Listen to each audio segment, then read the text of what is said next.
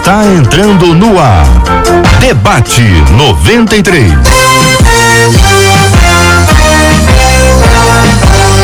Realização 93 FM. Um oferecimento Pleno News. Notícias de verdade. Apresentação J.R. Vargas. Alô, meu irmão! Alô, minha irmã! Aqui fala J.R. Vargas, minha gente, estamos de volta. Começando aqui, ó, mais uma super edição do nosso debate 93 de hoje, nesta quinta-feira, cheia da graça, da bênção de Deus. Que seja uma quinta-feira maravilhosa, cercada de alegria, de paz, de esperança, de fé. Chegou, minha gente, chegou o nosso oásis no meio do dia.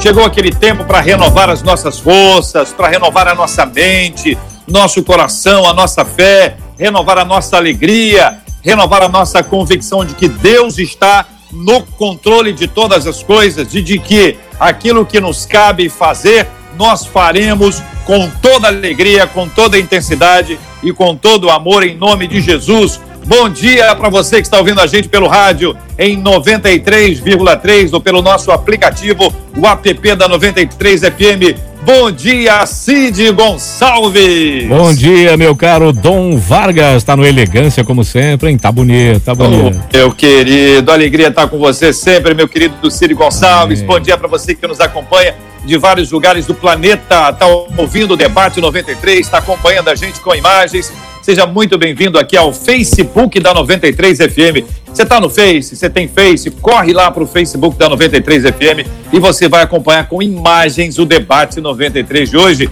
Você está no YouTube, tem ali no YouTube, vai lá, corre no YouTube, YouTube barra Rádio 93 FM e você vai acompanhar o debate 93 também com a gente, claro, no nosso site rádio93.com.br, espalha para todo mundo, chama os seus amigos, coloca no grupo da família, vamos nos reunir aqui porque é tempo de nós celebrarmos com alegria a bênção da presença de Deus na nossa vida e da direção que ele nos dá. Bom dia, Marcela Bastos. Bom dia, JR. Bom dia aos nossos queridos ouvintes. Lembrando que perto está o Senhor daqueles que o invocam. Então a gente inicia mais um dia com a graça do nosso Deus, com essa alegria de que Ele está perto de nós.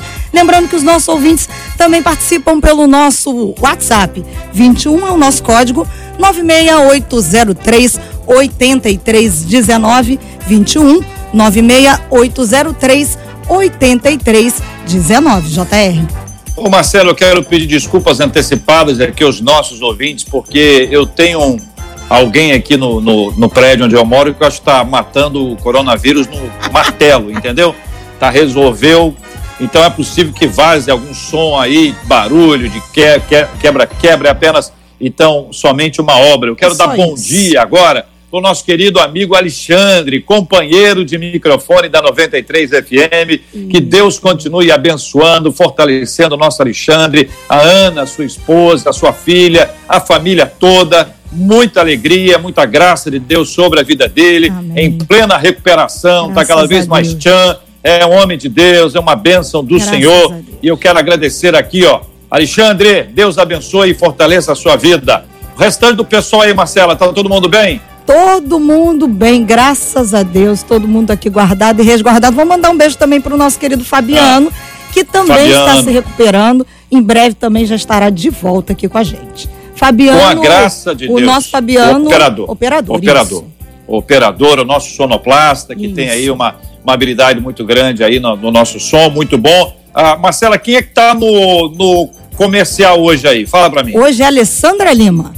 Alessandra Lima. Muita gente quer saber como é que anuncia, como é que faz, como é que é isso, como é que é aquilo. Às vezes não sabe exatamente como é que tem essa, essa, essa possibilidade, essa estratégia nessa época agora, porque é muito importante que a nossa marca apareça, que você desenvolva e que você anuncie. Então, vai ligar, a Alessandra está disponível hoje aí ou não está, Mas ela está disponível? Está muito disponível lá na Então vou dar o um número para ela. 3891 9348 3891 9348 fala com a Lê.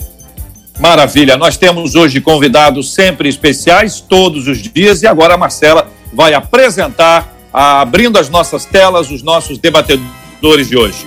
Como tem bem dito o JR, nesses tempos em que a gente está trabalhando com videoconferência, a gente já não tem mais uma mesa, a gente tem tela.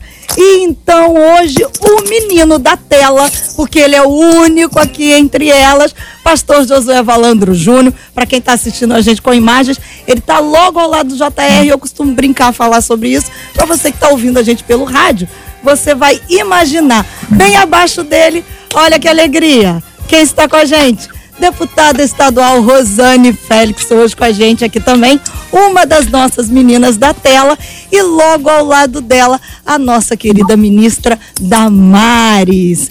Todo mundo preparado hoje. J... E aliás, o JR está se preparando, no caso agora, para quem está vendo, colocando gravata, colocando terno, pastor José, olha aí. Tá vendo? Eu não tô acreditando no que eu tô vendo. Você, ministra, você tá vendo? E nem acreditando no que eu vi, Marcela. Como é que tu me apresentou a ministra só assim? Tu não falou, a, a, a minha assessoria não combinou, não, deputada Rosane. Eu já não, né? Olha a Pastor José, pastor José, não tô entendendo mais nada. Eu era dessa casa, sabe? Eu era dessa rádio. Era, Quando eu tava nessa rádio, eu era, eu era melhor tratada, sabe? Era melhor tratada, né? Mas, pelo amor de Deus, Marcela. É, outras rádios, que eu não era da outras rádios, eu era dessa rádio. É, é assim, Marcela. Deixa eu te ensinar como é que se apresenta uma ministra. Vai lá. Está conosco hum. a ministra mais bonita do Brasil. A, Por favor. a linda, maravilhosa, a mais linda de todas. A nossa ministra. Ó, ministra. e você é mesmo. E você é, é tão preciosa. Ontem, por acaso, ligaram na televisão aqui e estava num programa, desses programas da, da, da, ligado aos, aos lixos, e não era na, na, na lixo original, não, era um, um, uma vertente. Aí a mulher foi falar mal da ministra. Ah, gente, eu, eu já fico poluído de raiva. Eu fico poluído de raiva. Aí falar mal da minha ministra mais linda do Brasil é ruim, hein? Tá doido. Mas a coisa melhor na 93 que a gente tem apresentador trocando de roupa ao vivo. Ao vivo. Gente, ao vivo. Isso aqui não tem lugar nenhum, não, tá? Josué. Por conta Hã? da presença da ministra. Ele botou gravata. Aí ficou lindo. Aí Só quando a ministra chegou foi que ele colocou a roupa. Vocês viram, né? A ministra é. não falou nada. Ah, não. Você viu, né, pastor? Você Olha, viu, né? Mas eu acho que é também por causa da deputada, né? Não, olha lá, olha lá, de, deputada. De, deixa, de, deixa eu explicar. Veja bem, eu, eu, eu, não troquei, eu não troquei de roupa, não. Vamos explicar. O pessoal vai sair do rádio, vai começar a colocar lá para poder ver com imagem. Eu coloquei a gravata e o paletó. Foi só isso. Foi só isso. Olha a manchete amanhã dos é, isso, isso O apresentador faz striptease. É, na frente da ministra. Mas é isso ainda. Olha, é o seguinte, deixa, deixa eu explicar, deixa eu explicar. Eu, o, o tema de hoje é um tema pesado e, e, esse meu esforço aqui é um, é um ato simbólico. Eu já nem estou aguentando, porque eu esqueci de abrir a janela para poder entrar o vento por causa do barulho aqui de cima. Então deixei fechar, já não estou aguentando. Mas é porque é o seguinte: porque as mulheres estão sendo muito maltratadas no planeta inteiro. E esse aqui é um gesto simbólico de colocar uma gravata e um paletó para honrar as nossas meninas da, da, da, tela de hoje aqui, a ministra Damares, querida ministra, a nossa a querida. Mais linda do Brasil, por Rosane favor. Félix, que é a nossa, a nossa poderosa, querida Rosane Félix, amiga de tantos anos, e o Josué, que recebe aqui de quebra essa homenagem em razão de ser uma pessoa gentilíssima, um gentleman que tem a habilidade de tratar as pessoas, é homens e mulheres, de forma muito especial. É então, muito obrigado. vamos ao tema do programa de hoje. Ao longo do programa, eu vou me desfazendo dessa homenagem Aí o strip começa. Aí o pessoal vai todo correr pra cá. Eu vou desligar a câmera, porque senão não vai dar Chama as outras emissoras, chama pra assistir. Oh, Atenção, ouvintes. Atenção, ouvintes. Vamos subir. Vamos subir o Ibope agora. Liga pra aquelas emissoras, aquelas que a ministra doida tá no ar e que o apresentador vai tirar a roupa. Ligue, ligue. Pelo amor de Deus. A audiência subindo, já tá os números subindo aí, Marcelo. Vamos pro tema. Não para, vamos lá, gente, olha. No contexto da pandemia de Covid-19, os atendimentos da Polícia Militar a mulheres vítimas de violência aumentaram 44,9% no estado de São Paulo, segundo mostram os dados. Segundo o levantamento das denúncias feitas por meio do Disque 100, dos 159 mil registros feitos ao longo de 2019 pelo Disque Direitos Humanos, 86,8 mil são de violações de direitos de crianças ou de adolescentes. E aí é um aumento de quase 14% em relação a 2018. Só que a violência doméstica não afeta apenas mulheres, crianças e adolescentes. A violência dentro das famílias também alcança idosos e deficientes físicos. E aí fica a pergunta: o que fazer diante da violência doméstica. E nestes tempos de isolamento social, como fica? Nós vamos iniciar, gente, falando sobre especificamente da violência contra a mulher, que já era alarmante em outros tempos, mas que com essa, essa perspectiva de confinamento, nós temos muitas outras dificuldades aparecendo. Nós recebemos hoje, com muita alegria, o pastor Josué Valandro Júnior, a nossa amiga e deputada estadual Rosane Félix, a ministra Damares, a ministra mais bonita do Brasil, né, Damares? Eu, eu vou começar, começar com a ministra naturalmente ouvindo sobre esse assunto, tem sido uma luta muito grande, sempre foi, né, Damares? Sempre foi, e agora no, no Ministério isso ganha uma proporção maior. Por favor. Obrigada, obrigada. Oh, amigos ouvintes, é uma alegria estar de volta nessa casa. Eu, eu, considero essa rádio a minha casa. Por anos foi a minha casa. É, o tema é muito preocupante. Mas vamos começar primeiro celebrando que o Brasil agora tem o Ministério da Família.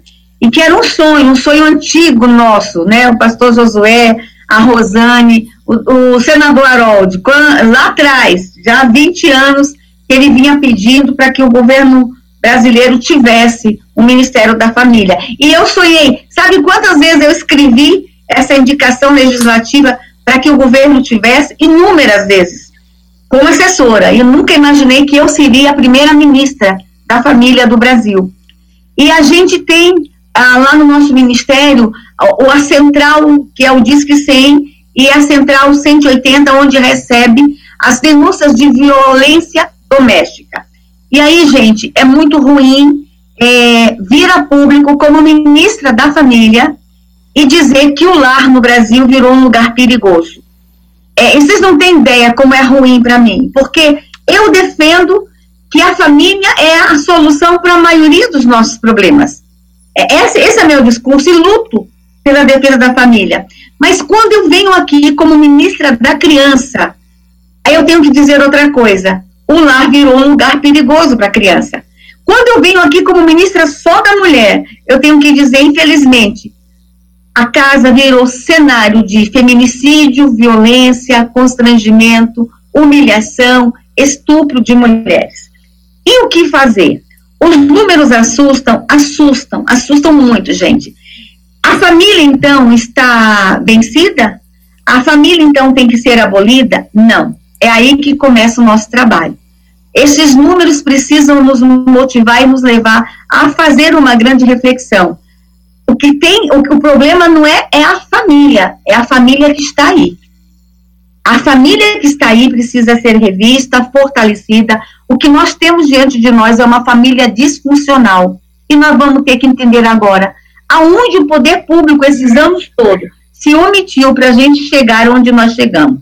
Deputada Rosane, dia 18 de maio agora foi o Dia Nacional de Enfrentamento à Violência contra a Criança e nós apresentamos os dados da, do Disque 100. Não apresentamos do 180. O canal 180, o Ligue 180, é o canal que recebe a denúncia de violência contra a mulher. Não apresentei o 180. Apresentei o Disque 100. E confesso, pastor Josué, Marcela, JR, que eu entreguei esses dados chorando. Por quê? Em 2019, 18 de maio de 2019, eu entreguei os dados de 2018, então eu não tinha responsabilidade sobre ele. Mas agora, essa semana, eu entreguei os dados de 2019. E confesso que foi muito triste. Final de semana, eu e a minha equipe, nós não dormimos, choramos, porque a gente fechou também os dados de março e abril deste ano. E eu tive que ir para a imprensa, e foi uma coletiva, e dizer para o Brasil que, infelizmente, no ano de 2019, a denúncia de violência contra a criança, atenção, pastor Josué, idoso, pessoa com deficiência, aumentou no Brasil. E não vou falar de mulher agora. Criança, idoso e pessoa com deficiência. E aqui vou chamar a atenção dos ouvintes. Essas são as três maiores violências no Brasil. Claro, eu não vou falar de mulher. Essas são as três maiores violências. E aí, pastor Josué, não temos o Dia Nacional do Orgulho Idoso, não temos o Dia Nacional do Orgulho da Pessoa com Deficiência, não temos milhões de reais nos orçamentos do município, do Estado e da União para combater a violência contra idoso, para combater a violência contra a pessoa com deficiência. Os dados que nós publicamos segunda-feira vai levar o Brasil a uma grande reflexão para a mudança das políticas públicas de verdade no Brasil. Quem são de verdade os vulneráveis e os que precisam ser protegidos. Confesso para vocês que eu estou apavorada. Eu entreguei um número, JR, só de processos formulados. Vou dizer uma coisa: são 22 mil chamadas por dia no nosso Disque 100 180. 22 mil chamadas. No Disque 100, nem todas as ligações que chegam viram uma denúncia. É um milhão e meio de chamadas por ano. Desses um milhão e meio, nós fechamos 88 mil processos, 88 mil processos de denúncias formalizadas de violência contra a criança. 46 mil denúncias de violência contra idosos, 28 mil denúncias de violência contra pessoas com deficiência. E a maioria dessas denúncias, lamento informar vocês, mais de 80% aconteceram dentro de casa. Cada um desses dados e cada um desses, desses dados e números que escondem nomes, são histórias, são pessoas, Querida Rosane Félix, quero ouvir a sua opinião sobre esse assunto, minha querida.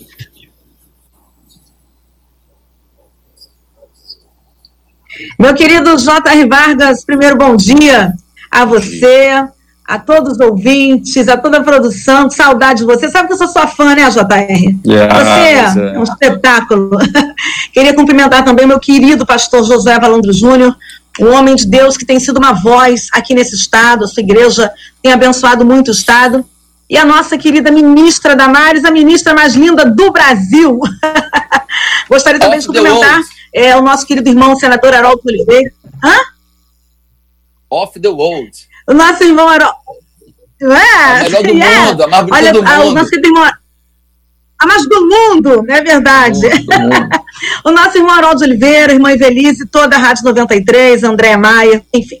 JR, antes de mais nada, eu gostaria é, de destacar realmente o trabalho que a ministra tem feito. Ela tem feito um trabalho espetacular, né? Porque a ministra Damares é sem dúvida um grande tem sido um grande orgulho para o nosso povo no Brasil, para o povo evangélico, em especial hoje esse trabalho lindo que ela faz de forma muito intensa, que é o combate à violência né, doméstica. Hoje, nosso assunto é combate à violência doméstica. Porque existe uma mídia, uma mídia muito leviana, JR, que só sabe falar hoje de coronavírus. Né? E parece até, parece até que agora acabaram as violências. As pessoas não falam de outras mortes, as pessoas não falam de outras doenças. E a gente sabe que todos os dias a gente vê a imprensa, via a imprensa falando de feminicídio e hoje não se fala mais. Ou seja, será que acabou? Não, não acabou, continua acontecendo. Mulheres continuam sendo mortas, crianças continuam sendo violentadas. O grande problema é que não interessa para a mídia falar desse assunto.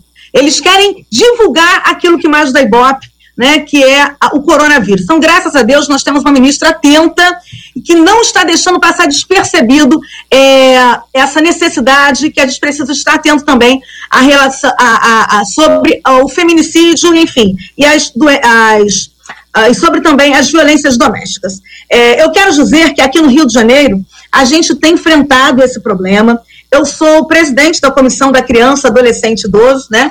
E a gente tem acompanhado de perto o que está acontecendo no nosso estado. Continua acontecendo. Eu só queria contar para vocês antes é, uma piada. Vocês vão falar, mas você vai contar piada com esse assunto? Vou contar. É, uma vez me contaram que dentro de um, de um enterro, um pastor, a, o esposo da senhora faleceu, da irmã faleceu, e o pastor foi ali, né, uh, fazer uh, toda aquela cerimônia lá no enterro. Chegando lá, o pastor, com muita fé, ele virou para aquele defunto e, e, começou a orar e falando: Eu creio que esse homem pode ressuscitar. E ele começou, com aquela fé toda, começou a clamar para aquele homem ressuscitasse. Daqui a pouco a, a viúva chegou no ouvido do pastor muito baixinho e falou assim: Se esse miserável ressuscitar, o senhor vai ter que levar ele para casa. E parece cômico se não fosse trágico, né? Porque a gente não sabe o que aquela mulher passava com aquele homem. O que está acontecendo agora, nesse período da quarentena, é exatamente isso. Muitas mulheres que eram é, agredidas, né? Às vezes, quando só na parte da noite ou no final de semana. Agora, muitas delas estão sendo violentadas o dia inteiro. Crianças estão apanhando o dia inteiro. Crianças estão sendo violentadas em casa. Então, é, um, é, uma, é, é algo que a gente tem que ter muita atenção e conscientizar. O trabalho que a 93 FM está fazendo agora, o trabalho que a ministra tem feito, o pastor Josué quando prega, é muito importante. A gente tem que conscientizar as pessoas porque não é normal. A gente tem que conscientizar as mulheres, não é normal ser agredida. E aqui no Rio de Janeiro, a gente tem um levantamento, por exemplo, esse aqui eu vou até ler porque eu não posso errar. Em 2018, o estado do Rio de Janeiro registrou 350 homicídios dolosos, 729 tentativas de homicídio e 41.344 casos de lesões corporal. Em média, uma mulher foi morta quase todo dia no estado do Rio de Janeiro, totalizando 350 vítimas, gente, é, e uma taxa de 3,9% para cada 100 mil mulheres. É muita coisa. E não parou, não. As mulheres estão sofrendo em casa, estão sendo agredidas. Nesse exato momento que a gente está aqui tentando conscientizar, existem mulheres sendo agredidas e crianças sendo violentadas dentro de casa e maltratadas. Pastor Josué Valando Júnior, bom dia, bem-vindo. Queremos também ouvir o senhor sobre esse tema, pastor. Bom dia, bom dia. Estou muito grato a Deus pelo privilégio de estar aqui com a nossa deputada Rosane, nossa ministra linda, Damares, a Rosane também é linda, o marido dela também é lindo. E você tá mais linda ainda, JR. Você tá tirando obrigado, onda. Você, né, Marcelinha? Você também é. é. lindo, tá, querido? Obrigado, obrigado. Uma força, gente. Todo mundo aí falando. Uma força aí. Bem, gente, é, olha só, eu entendo que a crise ela não gera problemas. Eu entendo que a crise ela simplesmente revela o que a gente já tinha de problema e potencializa. Então, a situação que a gente está vendo hoje nos lares, ela é uma situação que acontecia. Talvez com menos incidência, talvez com menos frequência. Por quê? Porque alguém saía de casa e não dava tempo disso acontecer. Mas quando voltava, tinha. Só que agora, ficando em casa mais tempo, isso começa a acontecer todo dia, várias vezes no dia.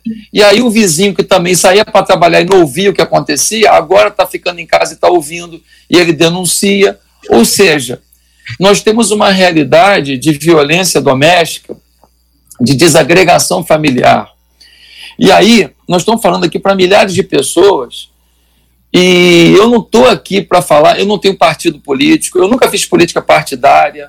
Então, assim, eu estou muito à vontade para falar então, se algum crítico já vai falando assim, ah, tá querendo defender isso aí, então, assim, por favor, você que é o crítico, me deixa falar pelo menos, depois você tira a sua conclusão, e se você não quiser mais me ouvir, tudo bem. Mas eu queria que você me deixasse falar. Tudo isso que nós estamos passando de forma intensificada é fruto de um sistema social que a gente permitiu e que a igreja se calou. Nós tivemos um, uma formatação do que é relação familiar feita desde a universidade, passando pelo ensino médio, que hoje chega no ensino infantil, uma formatação de desconstrução dos valores de família.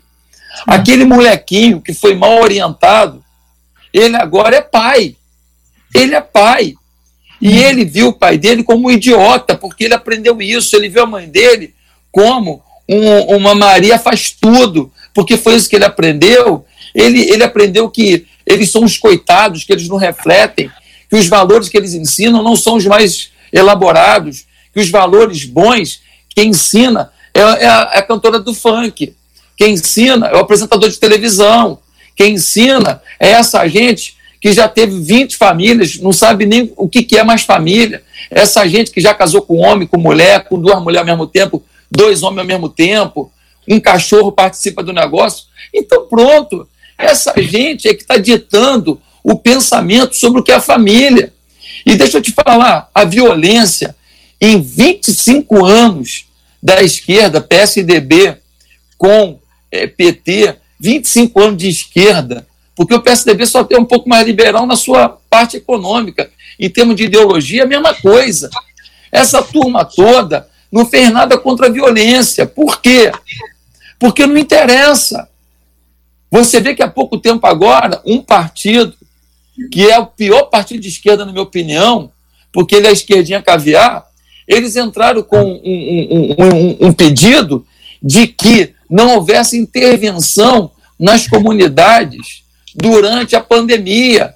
Meu Deus, parou o crime na comunidade? A população da comunidade não é mais violentada? Ninguém mais bate mulher na comunidade? Homem não é ultrajado na comunidade? Criança não é violentada na comunidade? Querendo proibir a ação policial e querendo a libertação e evitar qualquer tipo de prisão prévia no Brasil durante a pandemia. Quer dizer, então que eu faço besteira, eu, eu bato numa mulher e não tem prisão prévia. Enquanto está averiguando, não tem. Por quê? Porque tem, tem partidos que querem a vitimização da população, porque fica mais fácil manipular a gente vitimizada. É mais fácil manipular a gente sofrida. Aí eu digo assim: olha, só eu que cuido de você. Mentira! Mentira! Não cuida coisa nenhuma. Quer que ele continue. Agora, eu queria falar de uma coisa aqui. Ela falou aqui de 46 mil, foi isso, ministra? 46 no, mil idosos. No ano de 2019. Isso, pastor, processos formalizados no Disque 100. Sem contar aquela ligação que a pessoa está ligando, fica com medo, desliga. Ou então a ligação cai. Isso aí é processo formalizado. 46 mil processos formalizados de violência contra idosos. É muito, pastor. Eu choro. Eu choro. Eu choro, sabe por quê? Porque, cara, eu tenho um pai que tem 77 anos. Meu pai não tem força mais se eu for, se eu for agredir meu pai. Não tem jeito, pô. O meu pai tem 77 anos. Ele deu a vida. Ele hoje precisa de apoio, de ajuda. Agora imagina um idoso de 80 anos tomar um tapa na cara, tomar um tapa na cabeça, tomar um chute, ser empurrado no chão. Ah, pelo amor de Deus. E pastor, o autor, e o autor da violência contra o idoso, na sua grande maioria, é o filho, a filha, o neto e o cuidador. Então, assim, é, é, aí quando a gente pega a violência contra a criança, a maioria dos autores da violência é o pai, padrasto, a mãe. Então, assim, os dois vulneráveis, pastor, quem tinha que cuidar dos dois vulneráveis são os que machucam. É, nós estamos com uma inversão de valores muito grande. Agora, o idoso, pastor, essa pauta tem que vir à luz. A gente tem aí no Rio a Rosane, quem está me ajudando, um dos poucos deputados no Brasil que está me ajudando na pauta com o idoso é a Rosane. Mas há um silêncio, pastor. A, as suas lágrimas têm razão de ser, porque há um uhum. silêncio no Brasil sobre a violência contra o idoso. Pastor, eu tenho recebido imagem no Disque 100 de idosos acorrentados eu tenho recebido imagens de idosas morando num chiqueiro no fundo do quintal, sem cobertura, dormindo num pano no chão, e a família com o cartão do benefício dela na mão, com o cartão do banco, gastando o dinheirinho dela. Eu recebi uma imagem, pastor, desculpa a emoção, porque não dá. O velhinho deitado e o filho com maçarico queimando o braço do velho para depois dizer que era uma ferida que precisava de dinheiro para fazer imagens na internet. Então, pastor, as mais terríveis cenas de violência, estupro de idosas. Atenção, gente. A pergunta para Rosane: tem gente que tem tara para estuprar mulher idosa. Estupro de mulher. E essas mulheres ficam refém. Porque as idosas, na sua maioria, não sabem ligar. Não sabem telefonar. E às vezes, gente, a gente contrata, às vezes, alguns cuidadores achando que são anjos. Na maioria são anjos. Na maioria, pastor, são anjos. E as famílias pagam caro e alivia a consciência. Já fiz minha parte. Estou pagando um bom cuidador. Atenção, famílias, atenção. Nem todos que batem na sua porta pedindo emprego como cuidador são anjos. Atenção.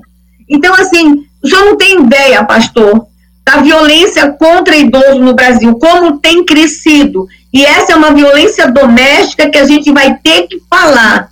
E a gente vai ter que enfrentar como sociedade, como poder público, como cidadão e como igreja, pastor. Como igreja. É, é, é de deixar a gente estarrecido. E eu fico imaginando assim, que o idoso, quando ele ainda fala alguma coisa, alguém fala assim, a mamãe tá meio tantã. E aí as pessoas acreditam, a mamãe tá com Alzheimer. A criança, você ainda, se a criança fala assim, ah, o tio mexeu comigo, passou a mão em mim. Alguém fala, opa, aí tem. Mas o idoso, ainda você pode desconstruir o discurso dele, dizendo que ele está vulnerável das suas faculdades mentais. Então ele fica totalmente refém. Então nós temos o idoso, nós temos a pessoa portadora de uma deficiência, de uma, como é que fala para ficar bonitinho aqui?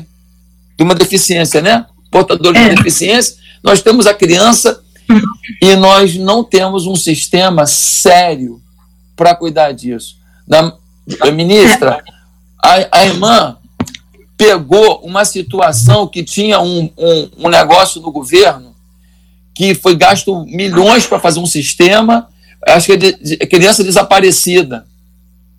Criança desaparecida. Conta pra gente o que era essa, essa, esse fingimento para ganhar dinheiro sem cuidar da criança. Agora imagina, uma criança que desaparece, você sabe o que acontece. Passa um, um, um corruptor, pega essa criança e vai abusar dela o tempo que for. Então, tinha um sistema pago milhões, se não me engano, não lembro do disco, alguma coisa, e que não funcionava, não era isso, ministro?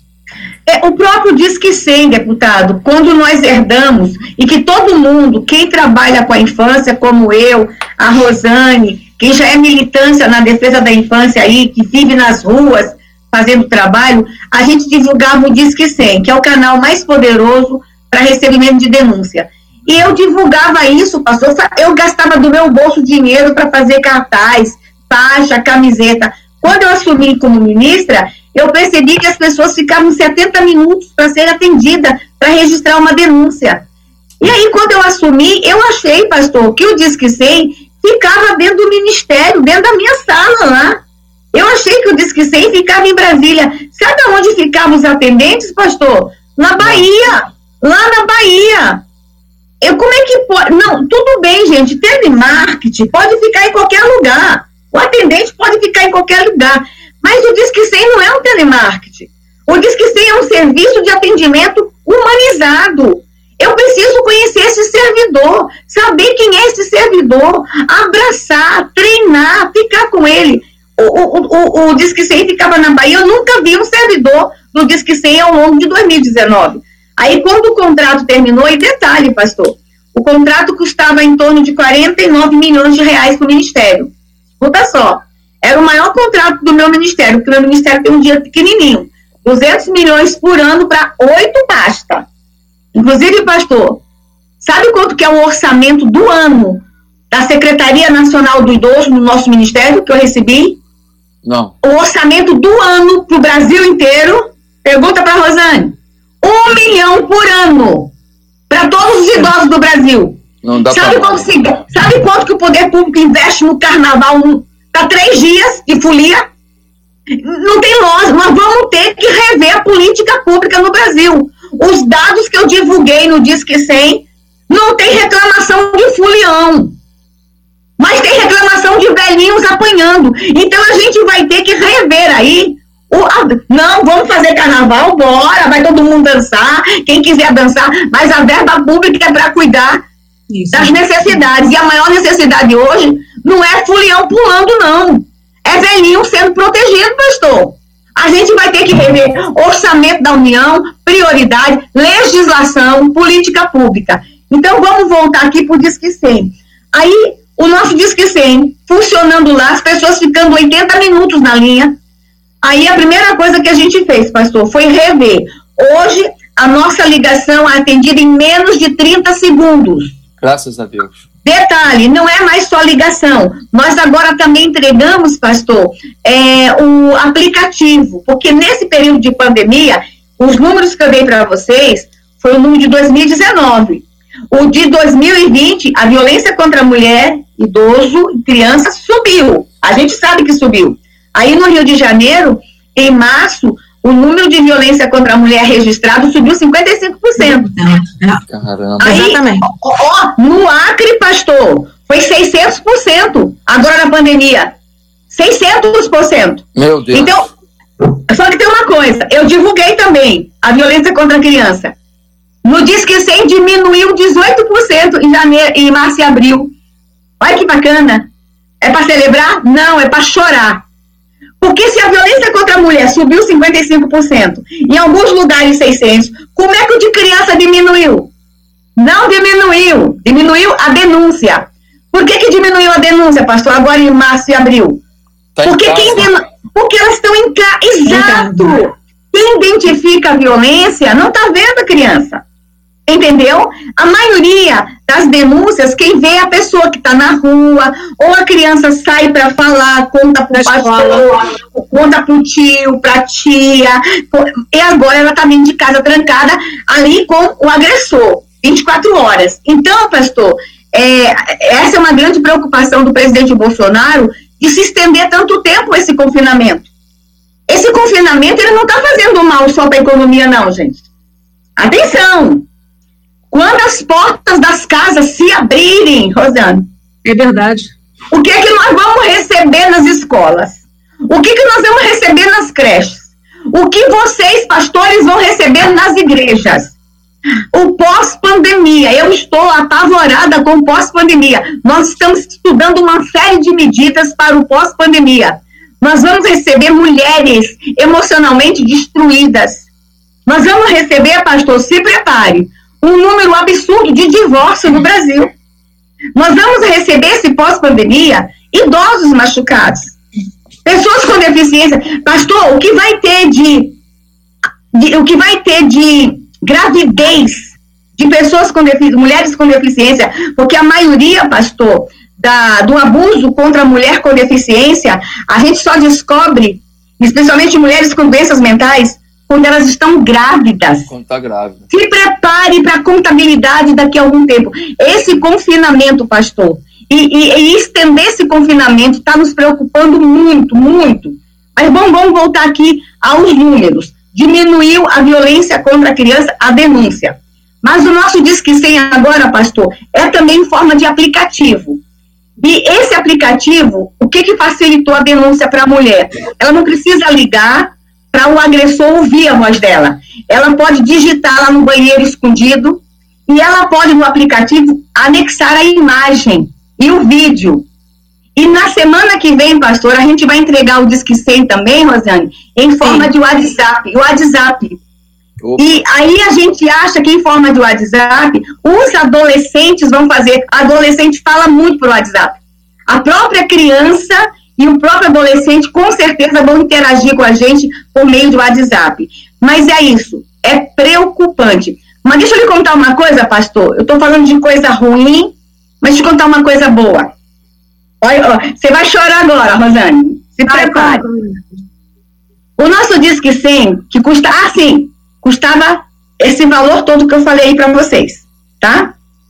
Aí, quando eu tive que reformular agora o contrato, pastor, a gente fez aí a licitação, a gente conseguiu baixar 50% do valor e exigindo toda a qualidade. E sabe aonde está o Disque 100 agora? Onde? Aqui em Brasília, do meu lado, pertinho de mim. eficiência, eficiência e gestão e tiramos a corrupção. Rosane, agora, no dia Escuta o que eu vou te falar. Uhum. Escuta, pastor, escuta, JR e Marcela, que coisa. No Disque 100, agora na pandemia, a gente começou a receber um monte de ligação de idosos e eles não queriam fazer denúncia. Sabe o que, que eles queriam fazer? De noite, de madrugada? Conversar. Conversar. Aí eles estavam se sentindo sozinhos na pandemia.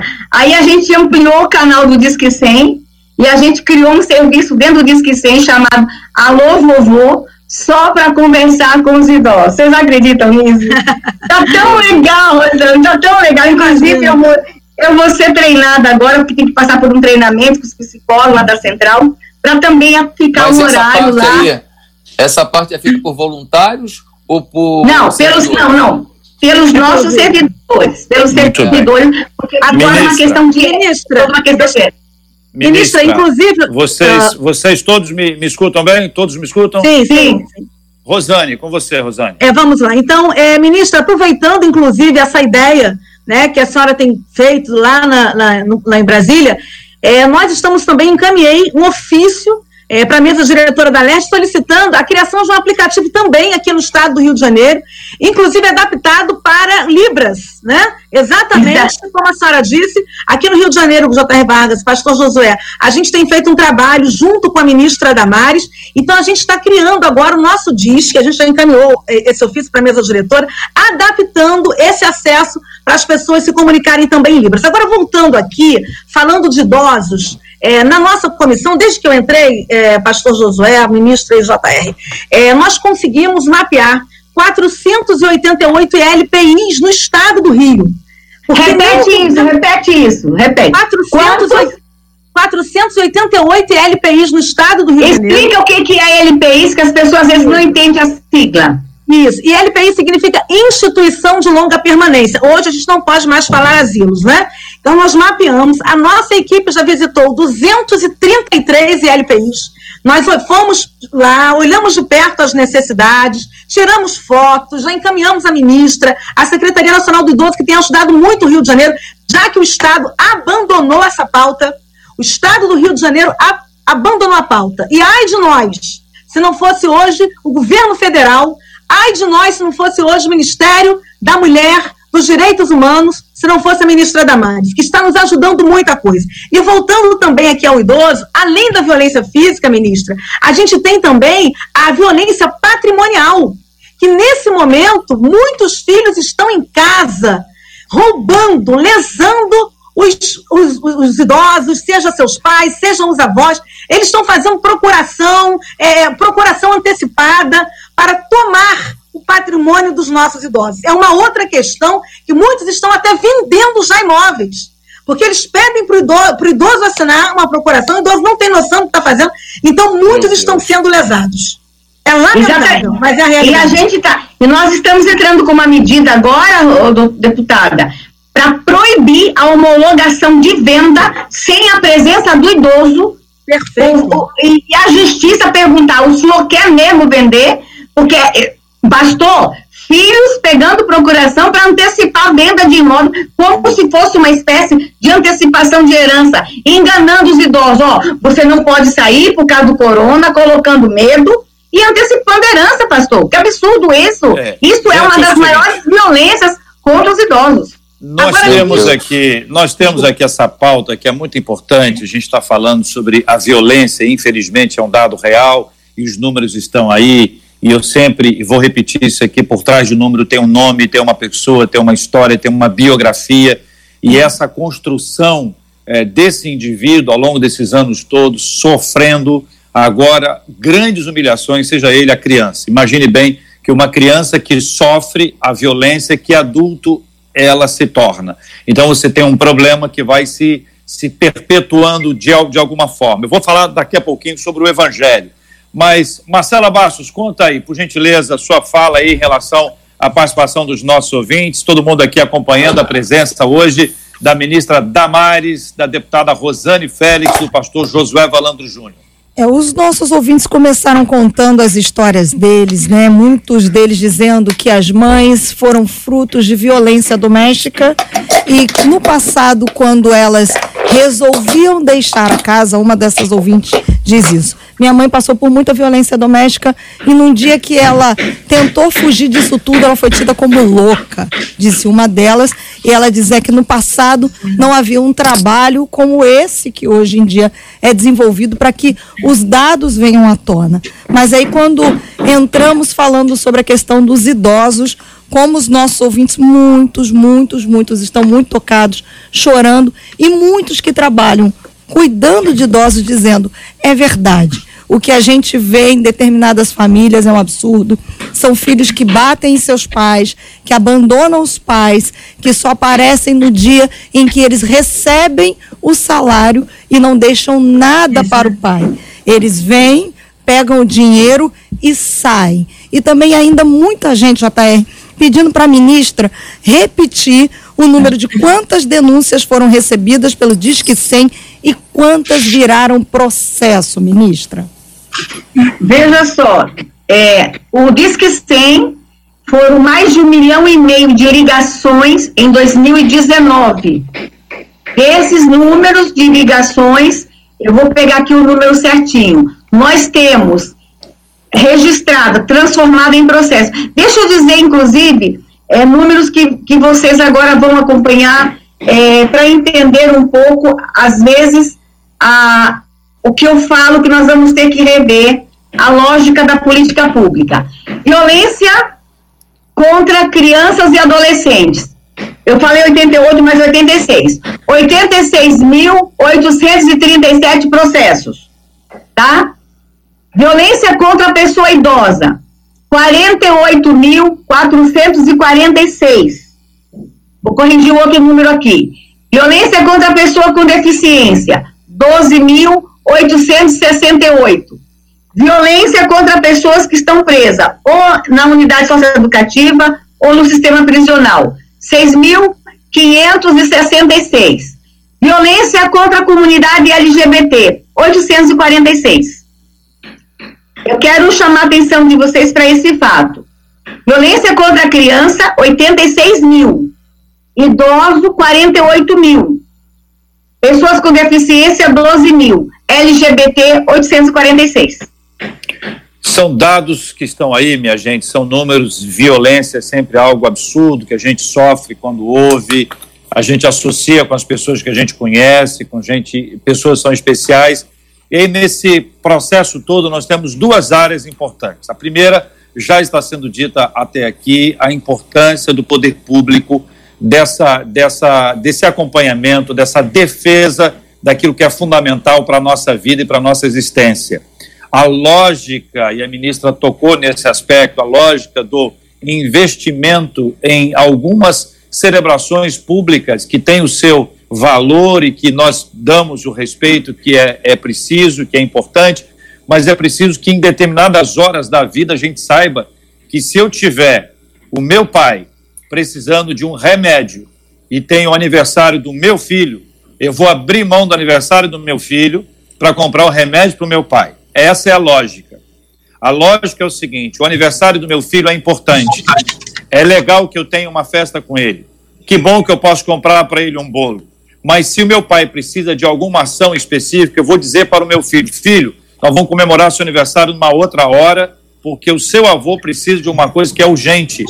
A lógica, gente, é a seguinte: o carnaval tem o seu lugar, tem a sua importância cultural. Não vamos entrar nesse aspecto de discutir o seu valor e se valoriza ou não. Por óbvio, vocês já sabem que isso, para mim, é uma coisa absolutamente dispensável, pessoalmente mas a gente não pensa no indivíduo, a gente pensa no coletivo.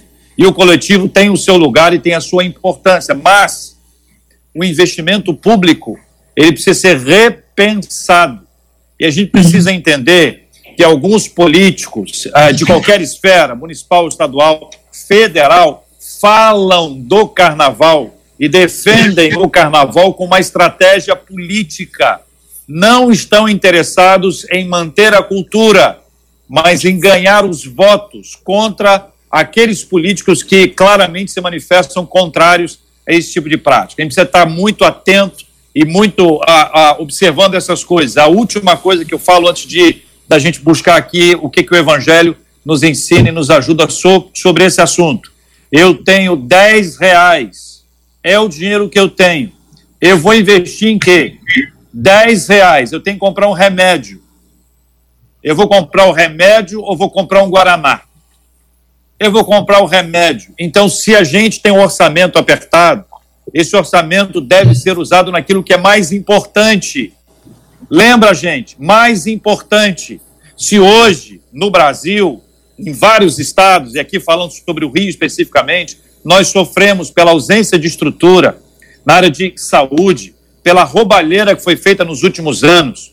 Agora, agora, agora, e eu vou deixar a Rosane falar sobre esse assunto, tem sido uma pauta dela. Agora, se a gente tem dificuldade para identificar que o respirador custou X e foi pago X, se o hospital de campanha custou X e está sendo pago X, ou se nós estamos tendo desvio, você imagina bem se a gente tivesse feito o dever de casa há muitos e muitos anos, construindo uma política pública de saúde adequada. E aqui vale para todo mundo, hein? Vale para quem está, vale para quem esteve, vale para quem estará no futuro. Mas, Rosane, fala um pouco sobre esse assunto aí, depois eu vou começar pelo, pelo pastor e passando pela, pela ministra, que é pastora, que conhece o, o, o Evangelho. Como é que o poder do Evangelho pode transformar o coração de, um, de uma pessoa que é violentada e de uma pessoa que é violenta?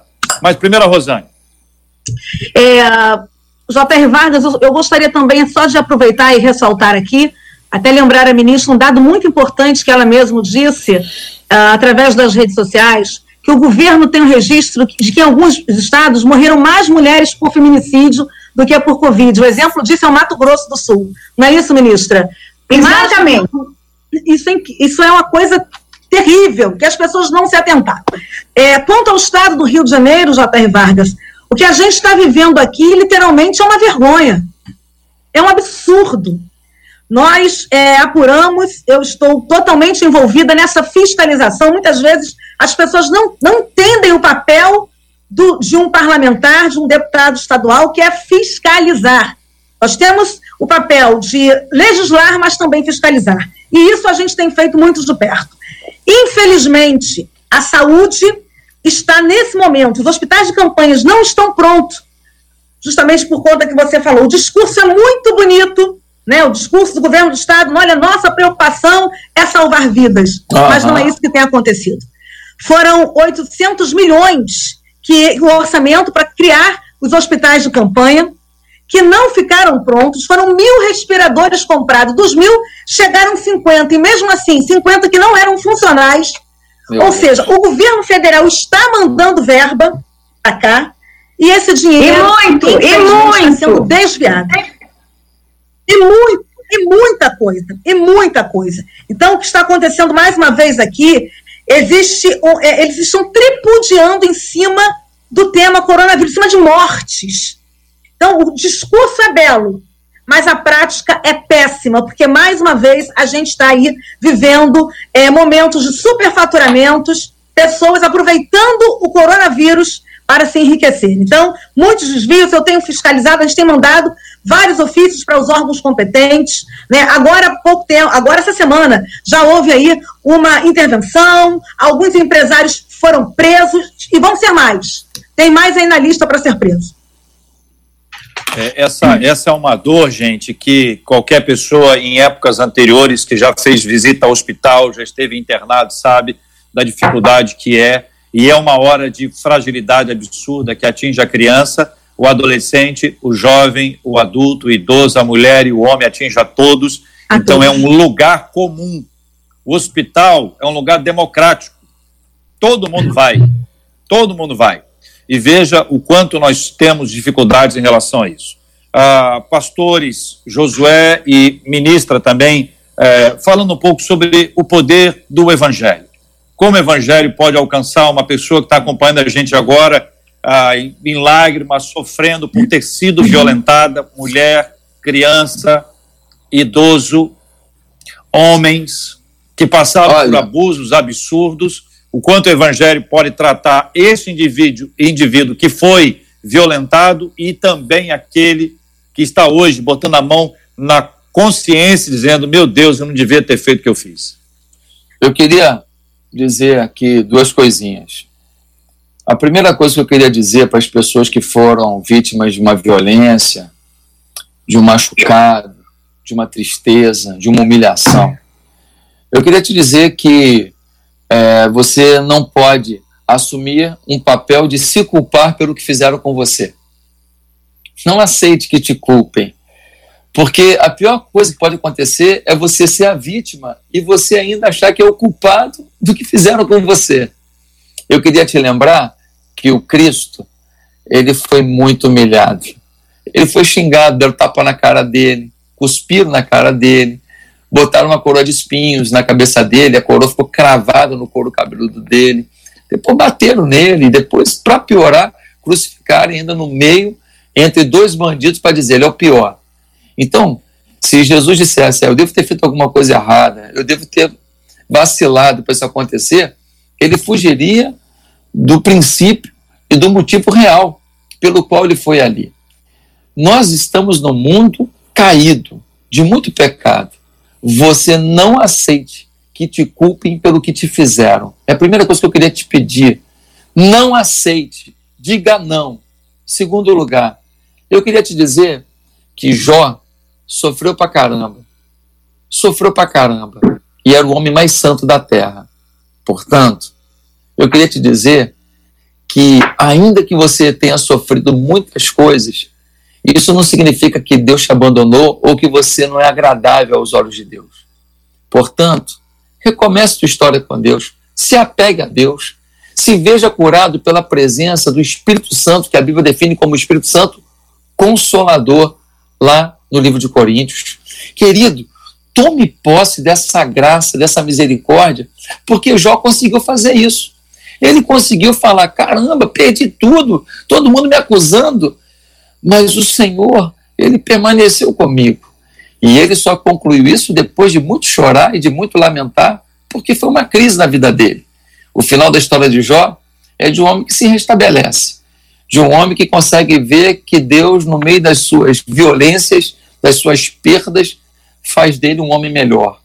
Transforme a sua dor, ressignifique a sua dor. Pegue aquilo que te fizeram e transforme numa força para não permitir que outros passem pelo mesmo. Aqui na nossa tela tem uma mulher que fez isso. O nome dela? Damares.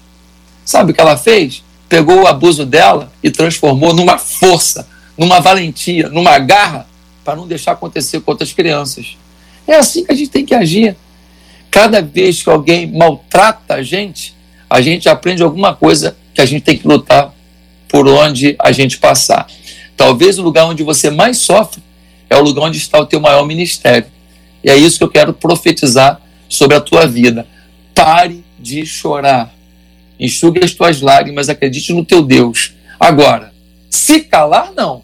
Pastor que está vendo criança sendo abusada e não está fazendo nada, ô, oh, Ô, oh, pelo amor de Deus, mulher que chega na igreja com olho roxo ninguém fala nada, ô, oh, onde estão os profetas? Onde estão os profetas? O Natan foi lá, botou o dedo na cara do rei e falou: oh, Rei, você é safado, rapaz. Você tomou a mulher do Urias e ainda matou o cara. Isso o Velho Testamento, o Novo Testamento, João Batista, bota o dedo na cara do rei e fala: Você é safado, tomou a mulher do teu irmão. Agora os profetas estão tudo querendo falar bonitinho para não desagradar. Tá com medo de quê? Está com medo de quê? Se nós temos profetas, são os homens que entram no palácio e não pedem nada para si. Entram no palácio e não pedem nada para si. Mas falam com toda autoridade na cara dos homens e dos poderosos e dos reis e dos presidentes. O que tem que ser falado. Com respeito, com dignidade, mas com coragem. É isso que eu espero da liderança evangélica do Brasil. Amém. Ministra, falando sobre o poder que o evangelho tem. É, JR, deixa primeiro explicar só uma coisinha. Dos 86 mil processos de denúncia de violência contra a criança, nem todos são pedofilia, tá? A primeira violência registrada é negligência. A maioria é negligência. Depois é violência psicológica, depois violência física e a quarta é pedofilia. São 17 mil casos processos de pedofilia. E pela primeira vez a gente apresentou para o Brasil o registro do estupro de bebês e de recém-nascidos. Nós temos no Ministério denúncias de estupro de bebês de 8 dias, 20 dias, 15 dias. Tem crescido muito nos últimos anos. Atenção, quem está nos ouvindo. O estupro de bebês e recém-nascidos no Brasil é de verdade e é um mercado. Um vídeo de estupro de bebês pode custar de 50 a 100 mil reais. Tem dinheiro, crime organizado. Quando a gente fala de abuso de crianças, não é só o tarado da esquina que está pegando. Tem crime organizado. Gente ganhando muito dinheiro com isso, então não tenham medo de denunciar. E ligando para nós no Disque 100, é ligação anônima, a gente não vai te identificar. Com relação ao evangelho, pastor, é o evangelho que vai fazer a diferença. As políticas públicas, elas existem, elas têm todo um efeito lá na ponta, mas é o evangelho. E aqui eu quero fazer um chamamento para a igreja, para um, um, um, fato. Eu podia fazer inúmeros chamamentos, mas um fato. E vocês vão ver uma diferença que está aqui na tela. Aqui na tela, o pastor Josué. Escutem só. Nós temos no Brasil em torno de 46 milhões de pessoas com alguma deficiência. 46 milhões, pastor Josué. E eu tenho um dado de um ministério de, de inclusão, uma igreja que faz um ministério de inclusão, que foi na, no ministério lá da mulher falar comigo, estou hoje em casa, dizer que menos de 5%, menos de 5% de pessoas com deficiência vão às igrejas. Peraí. Por que, que as pessoas com deficiência não estão indo para a igreja no Brasil? E se eu perguntar para os ouvintes agora, comece a pensar agora na sua igreja. Quantos cegos tem na tua igreja? Quantos cadeirantes tem? Quantas pessoas, quantas pessoas com síndrome de Down estão frequentando seus cultos? É um número muito pequeno. Vai ter crente aí que não vai lembrar de ninguém. Aonde estão as pessoas com deficiência? Elas não estão indo para o templo e elas querem ir. E as famílias não estão levando. E os que querem ir, às vezes, a família não tem condições, não tem, não tem é, forma de levar. E muita igreja não tem acessibilidade. A igreja pode fazer uma diferença no atendimento à pessoa com deficiência. Vou dar um exemplo para vocês. Em um ano e meio, a comunidade surda no Brasil mudou a política pública. Sabe como tudo começou? Com o ministério incluir na igreja do pastor Josué Balando. A Michele fazia parte desse ministério. Esse ministério tocou tanto o coração da Michele que, como primeira dama, ela trouxe tudo que ela aprendeu nesse ministério e ela influenciou. Gente, o que está acontecendo hoje com os surdos do Brasil, para honra e glória de Deus, foi influência de um ministério, de uma igreja, que influenciou uma primeira-dama, que está influenciando toda a política pública no Brasil. Vocês têm ideia do que a igreja pode fazer no Brasil? Então, esse é um dado, JR. A gente pode fazer muito como igreja. Idosos. Muitas igrejas não têm ministério para idoso. Muitas igrejas não têm grupo de idoso. A Rosane sabe o que eu estou falando. A igreja pode mudar essa história da violência contra a criança, pessoas com deficiência, violência contra a mulher. Acabou, pastor. Essa história de mulher chegar com o olho roxo na igreja, você orar por ela e mandar ela perdoar o agressor.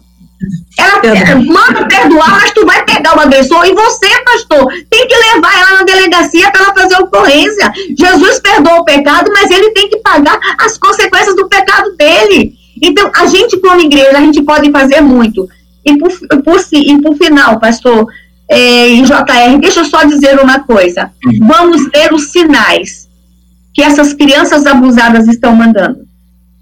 Todo mundo sabe a minha história. Aos seis anos de idade, eu fui barbaramente abusada. E eu mandei todos os sinais para minha igreja, para minha família e para minha escola que eu estava sendo vítima de violência. E ninguém leu os sinais que eu estava mandando. Se uma pessoa da minha igreja, uma pessoa do coral, lá cantando lá no púlpito, olhasse lá na nave e visse que eu estava diferente, que tinha tristeza no meu olhar, uma pessoa tivesse me abraçado, tinha mudado o rumo da minha vida. Mas ninguém percebeu os sinais que eu estava mandando. Que, as, que a igreja comece a ouvir o clamor das crianças, o clamor dos idosos, das pessoas com deficiência. Vamos ouvir os sinais, ler os sinais que estão sendo emitidos. O poder público está aqui fazendo sua parte. Tem que melhorar? Tem, muito, muito. Mas a igreja também tem que avançar no seu papel como igreja, de acolher e de proteger. Que Deus te abençoe. Amém. Essa dinâmica da igreja, gente, que o evangelho gera, é tão importante que, historicamente, algumas crianças no passado, quando elas nasciam com o que era identificado como defeito, elas eram jogadas do lado de fora das cidades para serem comidas pelas feras. O que influenciou para que essa rotina, essa cultura fosse cessada foi o cristianismo.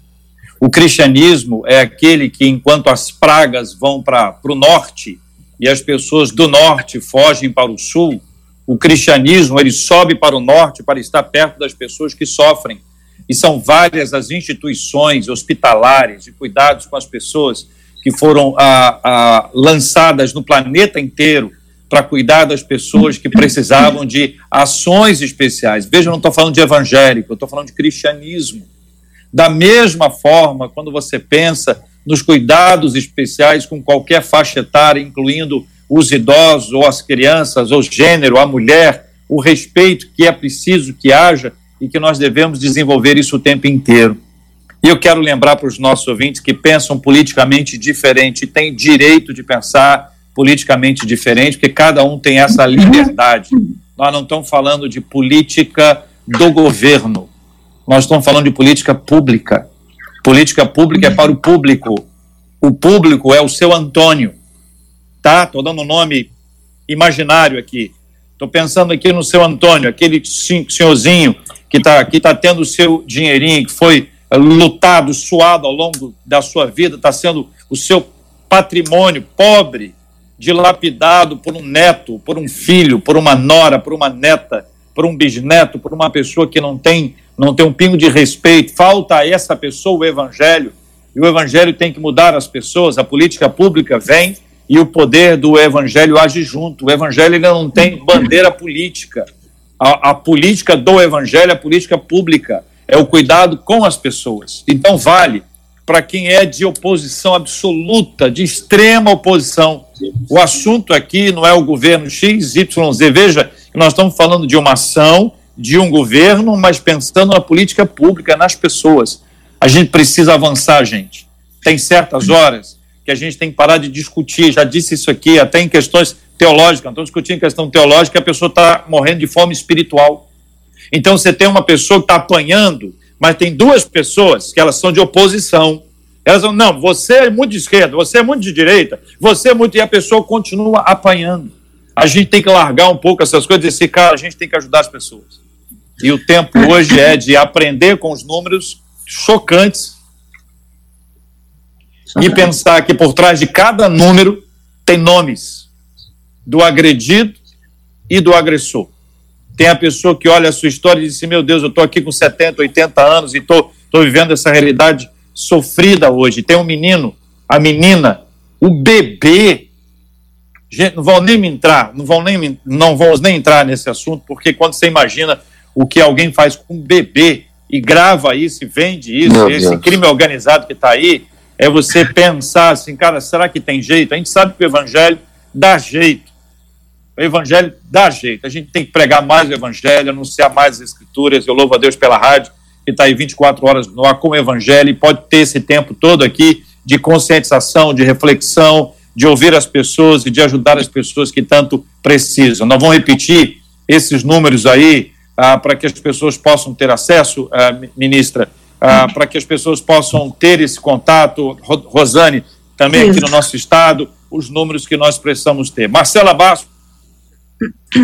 É, JR, pedir realmente. Uma palavra final na sua despedida. Pedir realmente para que se repitam esses números, é, encorajando. Na verdade, a, a palavra da Rosane, da ministra, do pastor Josué, acho que acabou encorajando, porque muita gente que também estava escrevendo para gente, dizendo que assim, ah, eu acompanhava algumas crianças de perto e quando eu dizia que iria fazer uma denúncia, as pessoas diziam, ah, deixa isso para lá, não vai adiantar em nada, deixa para lá. E eu acredito que após esse debate de hoje, essa ideia do deixa para lá vai ser deixado para lá. Então, Amém, que se repita esses números. Não, não tem aquário, gente. Não tem aquário. A gente não pode entrar no aquário e dizer assim, aqui dentro está tudo bem. A gente tem que olhar para fora. O evangelho é assim. Senão, os discípulos iam ficar naquela casa lá de João 20, que eles estavam com medo, Jesus ia falar assim: Pai seja convosco, permanecei aqui. Mas lá em Atos 1,8, ele diz outra coisa: recebereis poder, né? ao descer sobre vós o Espírito Santo, sereis minhas testemunhas. É para sair de casa, Jerusalém. É para sair de casa, Judéia, Samaria. Para sair de casa, confins da terra. A gente não pode só olhar para nossa casa, não. Rosane Félix, minha querida poderosa, deputada estadual, minha amiga, obrigado, Deus te abençoe. Dá um beijo no Maltinha, Malta Júnior. Obrigada, J.R. Vargas. Eu só queria fazer algumas considerações finais, pode ser bem rápida aqui? É, a primeira é o seguinte, alertar as mulheres que a violência, ela é, existe a violência psicológica, existe a violência moral, existe a violência patrimonial sexual. Por que, que eu estou falando isso? Porque tem muitas mulher, mulheres que estão apanhando em casa simplesmente porque não passou a roupa do marido. Mulheres apanhando simplesmente porque não lavou a louça. É incrível, mas é uma realidade. Eu estava com uma manicure aqui na minha casa e um outro problema que está acontecendo na, na quarentena e ela disse: Eu fiquei muito feliz porque você me convidou para fazer sua. Porque eu estou dependendo do meu marido para me dar um dinheirinho. E cada vez que eu peço a ele, nem que seja 10 reais, é realmente algo de machucar. Eu sou agredida psicologicamente, Rosana. Porque ele diz que eu sou nada. Então, é, J.R. Vargas, a, a questão da, da, da, violência é muito maior do que a sua física. Existe a violência psicológica que muitas mulheres não sabem que estão sofrendo e é. E uma outra coisa, eu quero dizer que quem machuca uma mulher machuca uma família, como a ministra disse. E é por isso uhum. que a uhum. gente tem lutado. A gente tem lutado pelas famílias. J.R. Vargas, eu uh, vou falar algo aqui para vocês que eu tenho que ser muito corajosa para falar, porque não é fácil dizer isso. Mas eu vou falar. Porque eu quero chamar a atenção já das pessoas para se libertarem dos mimimis. Existe muita gente mimizenta que tudo se magoa, tudo fica chateado, e a gente agora tem que partir para uma realidade. A gente está vivendo agora, a gente tem que parar de viajar na maionese e encarar a realidade. É, o coronavírus é perigoso, eu digo isso porque ontem eu votei, eu sou contra o lockdown, eu votei nisso e algumas pessoas até argumentaram. Eu quero dizer o seguinte: o coronavírus é perigoso, o coronavírus mata, use álcool, use máscaras, grupo de risco, por favor, se isole, né? mas é, é necessário que a gente enfrente isso de frente. Segunda coisa que eu quero falar, uma outra realidade que eu quero falar. Infelizmente, J.R. Vargas, muitas pessoas, eu falo isso com muita dor, mas infelizmente muitas pessoas perderam suas vidas. E eu falo isso porque eu tenho um, um parente muito próximo que perdi e ele, durante muito tempo, fumava, bebia, e eu dizia: cuidado, cuide do seu templo, cuide do seu corpo. E quando ele ficou doente, eu falei pro meu marido: esse aí é um alvo, um dos alvos, assim, que é, principais, é um foco para que isso aconteça. Infelizmente veio acontecer, porque ele não cuidou do templo do Espírito Santo, ele não cuidou do seu corpo. E quando eu digo isso, que infelizmente muitas vidas poderão se perder, é porque se aconteceu em países de primeiro mundo, Infelizmente, aqui no Brasil, somos países de terceiro mundo também. Vai acontecer, não vai ser diferente. Eu poderia ser hipócrita, dizer o contrário, dizer que todo mundo quer ouvir. A terceira coisa, J.R. Vargas, é, é, nós, é impossível todo mundo ficar em casa sem trabalhar. Em países do primeiro mundo não conseguem, a economia não consegue sustentar, imagina o Brasil. Outra coisa, existe uma jogada política sim por trás disso tudo. A gente precisa, ainda depois de tudo isso passar, a gente precisa tentar compreender como que foram feitos desses números, desses diagnósticos. E a gente sabe que algumas coisas não estão certas. Uma outra coisa, J.R. Vargas, vai chegar uma hora e já está chegando que o governo federal não vai ter mais como sustentar. O governo federal está mandando sim dinheiro para os estados, está mandando muito dinheiro para salvar vidas e muitos governadores estão desviando esse dinheiro. E não adianta, se acontecer assim, vai ser como enxugar gelo. Ele vai mandar dinheiro, vai mandar dinheiro, e o governo, muitos governos estaduais estão desviando essa verba. E muitas pessoas não têm noção de quanto o governo federal tem ajudado os estados.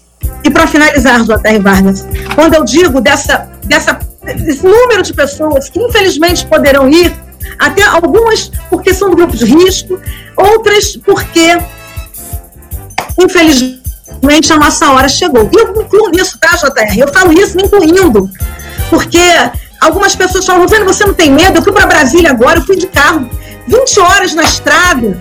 Eu, Rosane, você não tem medo? Eu digo, olha só, na hora que eu confiar a minha vida, pautar a minha vida no controle, deixar a minha vida no controle, achar que a minha vida está no controle do coronavírus, achar que entender que a minha vida está na mão de alguém, eu anulo a soberania de Deus sobre a minha vida. Agora eu falo como cristã, como serva de Deus.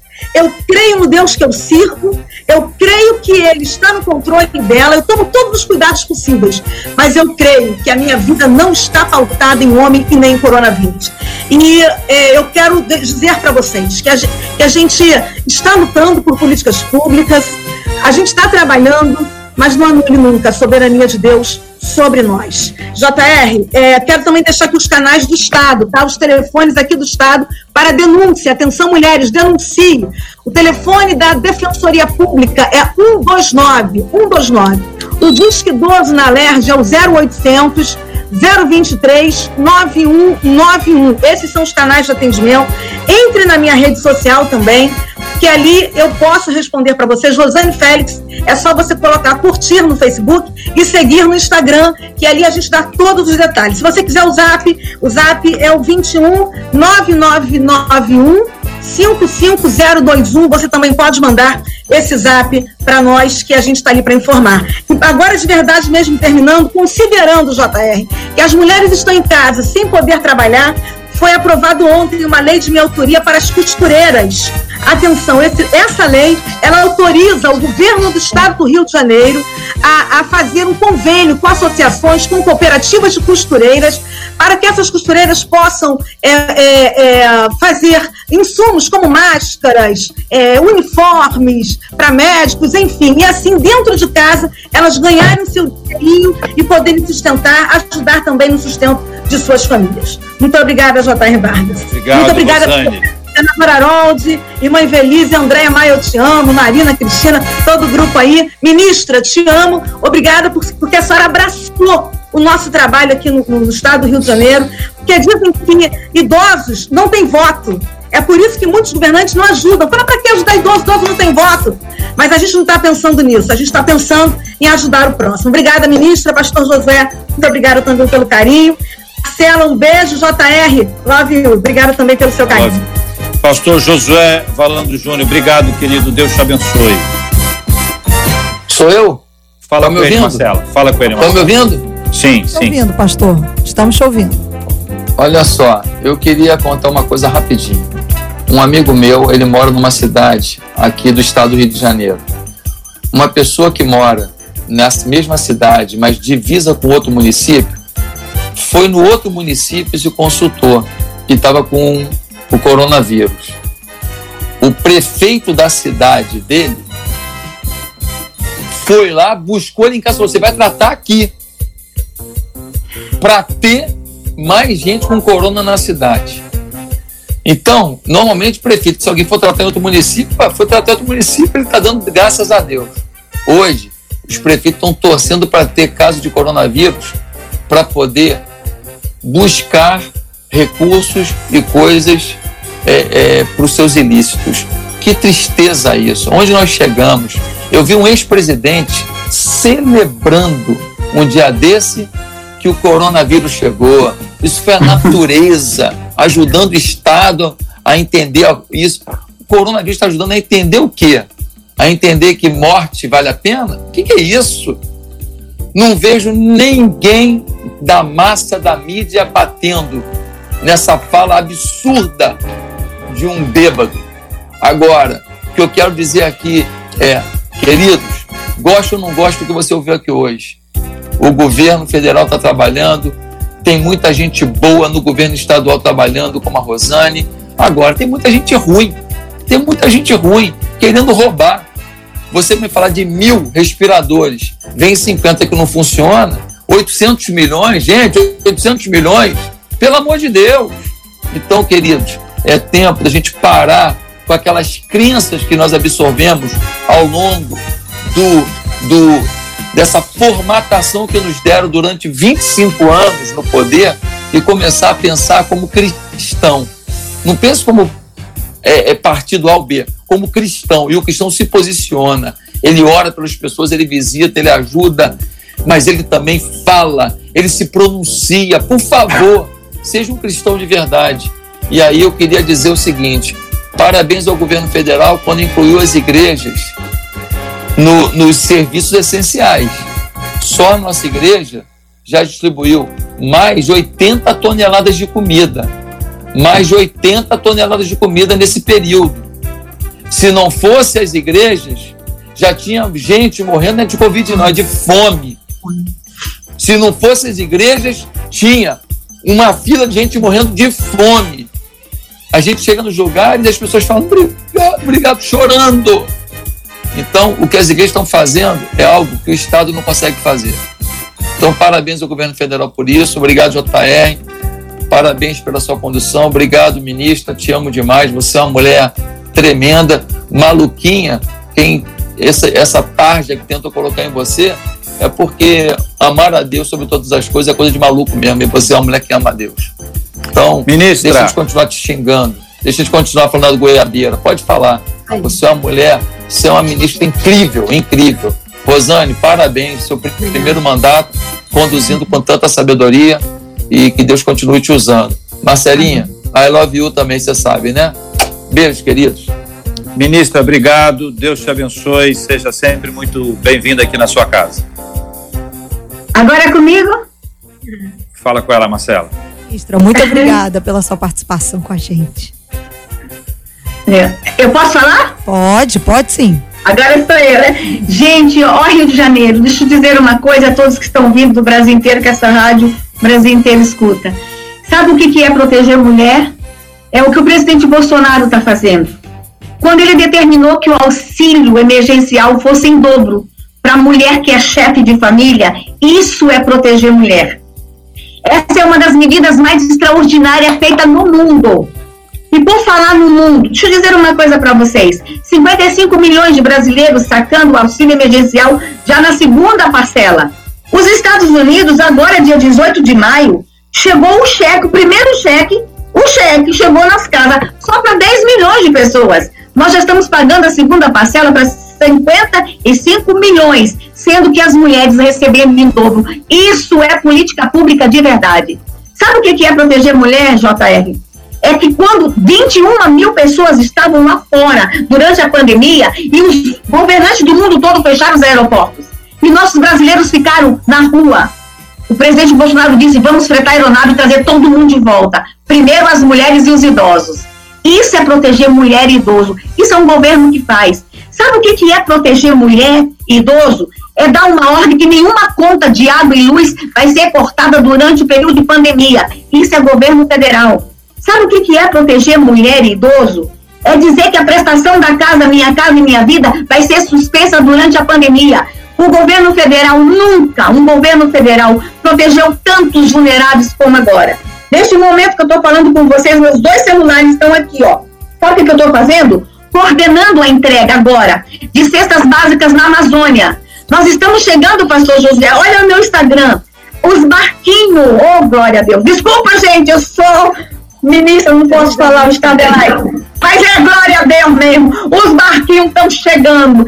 E, e vou dizer uma coisa: parceria com a igreja. Nós não temos barco, o governo federal não tem tanta canoa e barco. Sabe quem que veio com os barquinhos? A igreja, as instituições religiosas, católica e evangélica, emprestando o barquinho para a gente encher de comida e levando lá na região ribeirinha, onde nunca o poder público chegou. O governo federal está fazendo seu papel. Nós temos um líder governando essa nação. Nós temos um homem sensato que está agoniado, sim. E que fala agoniado contra esse isolamento, contra a politicagem que fizeram com esse vírus. Fizeram politicagem. Nós estamos cuidando do nosso povo. O Ministério da Saúde está dando lá, gente, todo o esforço. Independente de quem é o ministro, os técnicos estão trabalhando muito. E nós vamos sair dessa pandemia, Rosane, mais forte como nação soberana do que quando nós entramos. Que Deus abençoe Rio de Janeiro. Conte com o governo federal. Nós estamos trabalhando muito. Conte com o presidente da República. E se quiser falar comigo, diz que 100, 180 e-mail. Vamos denunciar a violência contra a mulher, criança, idoso, pessoa com deficiência. E obrigada essa rádio, Marcela. Obrigada, JR, deputada, senador, meu Deus, era meu ex-deputado, trabalhei com ele, quem não sabe, trabalhei anos no gabinete dele, amo, amo, meu senador, aprendi muito com ele, muito. Essa garra aqui, gente, aprendi foi com ele. Que Deus abençoe toda a equipe, toda a equipe. Amém. Que Deus abençoe meu Rio de Janeiro.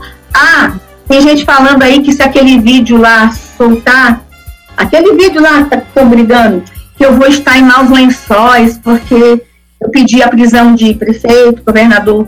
Eu pedi a prisão de todo mundo que está tirando dinheiro de criança e de idoso em pandemia, gente. Vou dizer uma coisa para vocês, gente. Corrupção é violação de direitos humanos e eu sou ministra de direitos humanos. Nós não podemos aceitar, em tempo de pandemia, esses engraçadinhos tirar dinheiro dos idosos, das crianças, das mulheres, usando a pandemia. Justiça vai ser feita. Justiça vai ser feita. Que Deus abençoe o Rio de Janeiro.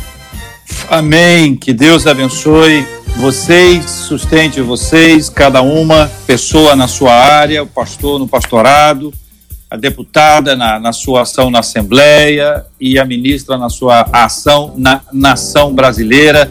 Que Deus nos guarde, que Deus nos encha de paz. Eu quero convidar os nossos ouvintes a orarem conosco agora. A oração para a gente é absolutamente fundamental em tudo Nada na nossa vida acontece sem oração. Nós precisamos orar uns pelos outros, precisamos orar por aqueles que estão no papel de liderança, que são autoridade. Veja, volto a dizer: você pode discordar, concordar, mas parar de orar você não pode. Não pode. Não pare de orar. Ah, eu estou discordando. Ora, ora, presente diante de Deus. Vamos colocar cada pessoa diante de, de, de Deus. E como eu disse anteriormente, o Evangelho pode mudar as pessoas, pode mudar até a pessoa que for presa. Só para relembrar isso aqui, tem gente que vai ter que ser preso. Tem que. Se tiver que ser preso, ele vai receber o evangelho lá dentro. Não estou dizendo que ele recebe Amém. o evangelho e não vai preso, não.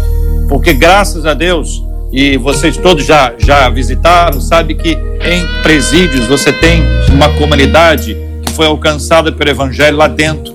Gente que foi alcançada pelo evangelho de Jesus Cristo, teve a sua vida mudada, mas contra a pena completamente e até às vezes por bom comportamento consegue sair antes em razão da mudança real, verdadeira que o evangelho produz na nossa vida. Eu amo o evangelho de Cristo, porque o evangelho de Cristo alcançou o Zaqueu, o Zaqueu que era corrupto, o Zaqueu que tirava dinheiro das pessoas, e o evangelho mudou a vida dele. Mas ele teve que se acertar com as pessoas. É como se hoje a gente tivesse, ele teve que se acertar com a justiça. O evangelho mudou a vida dele, mas o evangelho mudou a vida daquele que também que foi roubado, porque a ele foi repatriado o recurso que ele que ele que ele tinha sido uh, que tinha sido arrancado dele. Nós vamos orar, pedir o pastor naturalmente para orar, despedindo a, de vocês todos amanhã, Deus do céu, nós estamos de volta, pedir é, desculpas aqui ao nosso colega Gilberto Ribeiro, nós entramos 30 minutos no horário dele, mas obviamente é mais do que compreensível essa extensão desse tempo por termos esse assunto tão importante, pessoas queridas e preciosas, como todos os demais, mas hoje de maneira representativa na nossa política, participando do debate 93 de hoje. Vamos orar, temos orado pela cura dos enfermos, pelo consolo aos corações enlutados. Tenho dito aqui, ministra, vou repetir diante da irmã, que eu estou prontinho, prontinho para ver o milagre de ver governo federal, estadual, municipal sentando à mesma mesa, deixando de discutir política para discutir gente, para cuidar de pessoas e olhar para as pessoas e cuidar. Do... Olha, eu estou prontinho. Quando esse milagre aparecer e acontecer, a gente vê que assuntos políticos estão sendo colocados de lado, deixados de lado, e a questão principal é a vida. Quando isso acontecer, eu acho que já está acontecendo, mas quando isso acontecer em maior número, nós vamos estar aqui no Rio de Janeiro prontinho, prontinho para ver esse milagre sendo realizado para a glória de Deus. Pastor, vamos orar? Vamos. Senhor Deus, nós estamos com o nosso coração muito grato por tudo que o Senhor tem feito. O Senhor tem dado oportunidade a pessoas do bem para fazerem coisas nessa nação como nunca outrora fora feito. Mas nosso coração também fica pesado com alguns dados os dados da violência doméstica, violência contra o idoso, contra a criança, contra o portador de alguma deficiência. Senhor, pessoas que são vulneráveis e, e que ficam, a Deus, à mercê de tristezas, angústias e muitas vezes se sentindo culpados por aquilo que fizeram com eles. Nós queremos te pedir que a tua graça alcance essas vidas, E para isso nós queremos pedir que uma igreja brasileira se levante como uma igreja cada vez mais sábia, mais bíblica, mais, uma, mais fundamentada naquilo que a Escritura diz e não nos achismos e modas. Nós precisamos, ó Deus, realmente que os pastores e líderes do Brasil continuem avançando no seu conhecimento de Cristo Jesus, na sua experiência com o Espírito Santo, de forma que a gente venha provocar uma metamorfose, metamorfose completa do coração dessa gente. Evangelho é a lagarta deixar de ser lagarta, virou borboleta. Ou seja, as coisas velhas já passaram, que tudo se fez novo.